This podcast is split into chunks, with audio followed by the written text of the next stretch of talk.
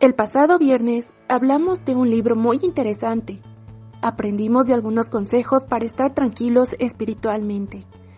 Hola, ¿qué tal? Soy Viviana. Hoy como todos los viernes en Jojo Jonas hablaremos de espiritualidad basado en un libro muy interesante de Miguel Ángel Mesa, que se llama Espiritualidad en tiempos de crisis.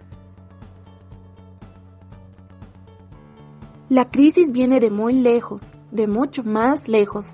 Esta dramática embestida, que ha batido tantas vidas entre nosotros en los últimos años, dicen que la estamos superando, pero no es fácil creerlo a la vista de lo que pasa en la faz del planeta y en nuestro entorno más cercano.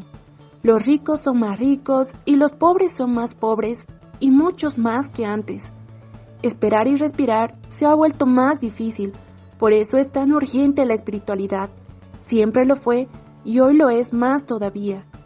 Y quede claro que la espiritualidad no es una propiedad de ninguna religión, ni de la religión. La espiritualidad es el arte de respirar, el arte de acoger y de infundir el espíritu, luz que penetra las almas y fuente de mayor consuelo, que delata mentiras y enjuga lágrimas, decía Santa Rua, madre de los pobres. Este libro nos ayudará a respirar en lo espiritual y aquí va algunos consejos que nos ayudarán mucho. Siempre estar agradecidos. El agradecimiento no puede conducir por la senda de la felicidad. Dice un refrán popular que es de bien nacidos ser agradecidos, y es verdad. La valía de cualquier ser humano no se mide por el nivel de sus conocimientos, ni por la cantidad de dinero que tenga en el banco, sino que se comprueba por las actitudes que mantiene ante la vida y su comportamiento hacia los demás. Una de las más importantes es el agradecimiento. Más aún en estos tiempos que muchas familias están pasando por momentos críticos, debemos ser agradecidos por tener aún a nuestra familia unida, tener comida en casa y mejor aún agradecidos por despertar en un nuevo día para poder disfrutar la vida. Cuando esto pase verás que todo lo que realices te saldrá mucho mejor que antes. Estarás alegre y siempre predispuesto a ayudar. Hay un refrán muy bonito que me encantó y dice así. Felices quienes celebran cada pequeño detalle que les regala la vida, que les ofrece un rayo de felicidad, que les deslumbra ante la gris cotidianidad. Estar siempre alegres, cuando voy andando por la calle y miro a las modelos de los anuncios, observo que casi nunca sonríen. Las miradas son frías, sumisas o desafiantes, según lo que la publicidad pretenda vendernos. Pero la alegría está ausente de sus rostros, y no alcanzo a entender cuál es el sentido de esta estrategia publicitaria.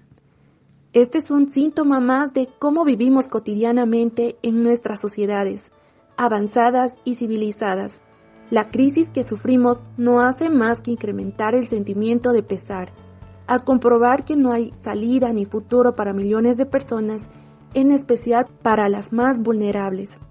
Pese a todo esto, debemos ser alegres y felices, pero la alegría no viene de la mano de los bienes que poseemos o por tener asegurado el futuro, aunque para vivir gozosamente necesitemos de unos bienes imprescindibles, de unos servicios esenciales de educación, casa, trabajo y sanidad, de una vida con mínimo de dignidad y seguridad.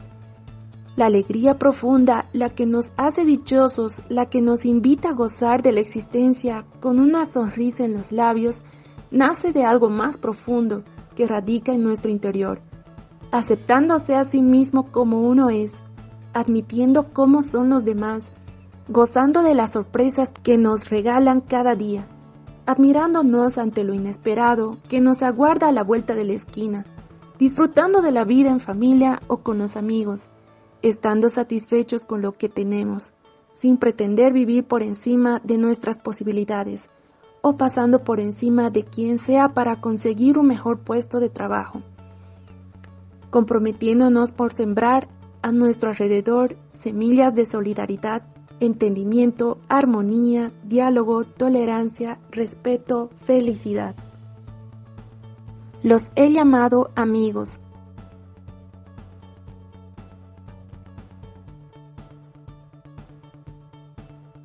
Los he llamado amigos. No hay en nuestra sociedad virtual nada que haya conseguido tanta influencia y dimensión como las redes sociales. Una gran parte de la gente que está asociada a Twitter, MySpace, LinkedIn o Facebook tiene asociadas a decenas, cientos o miles de personas que, en teoría, son sus amistades, pero en la práctica, ¿cuántos son sus verdaderos amigos? Quizá no sobrepasen en cantidad a los dedos de una mano, porque la amistad es una necesidad vital para el ser humano. Precisamos de personas cercanas, hombres o mujeres, que sepan escucharnos, que gocen o nos consuelen en los buenos y en los malos momentos de nuestra vida, que nos digan su opinión, aunque nos duela, que estén ahí a nuestro lado siempre que les necesitemos. Quienes cumplen estos requisitos son realmente escasos, por eso es tan valorada y tan escasa la verdadera amistad. Amaos unos a los otros. El amor es la fuerza más humilde, pero la más poderosa de que dispone el ser humano, Mahatma Gandhi. Los mandamientos no son mandatos, órdenes o preceptos, sino principios normativos que se dan a una comunidad para una sana convivencia que, con el tiempo, se transforman según va avanzando la sociedad. No soy quien para remedar al gran teólogo Juan, refiriéndose en la cena de despedida al mandamiento nuevo de Jesús, porque Jesús tenía autoridad moral suficiente para ofrecer otros mandamientos, como un nuevo Moisés, o para sintetizar todos los mandamientos de la ley de Dios en uno solo. El amor, pues, él se sentía totalmente unido a su Padre, pero no creo que pueda hablar de mandamientos con respecto al amor, porque Jesús no amó por obligación, sino porque todo su ser irradiaba ternura, cariño, pasión. En verdad es un libro muy interesante a lo que estamos viviendo en esta época con la tecnología, la falta de valores, la pandemia del COVID-19, nos ayuda a profundizar en nuestro ser y analizar si cumplimos o ponemos en marcha alguno de estos mandatos. En fin, estaremos compartiendo mucho más de este libro que me está gustando cada página que leo. Espero que a ustedes también. Escriban su comentario en esta publicación o manden un mensaje por Messenger. Será muy bueno saber de ustedes. Hasta el próximo viernes.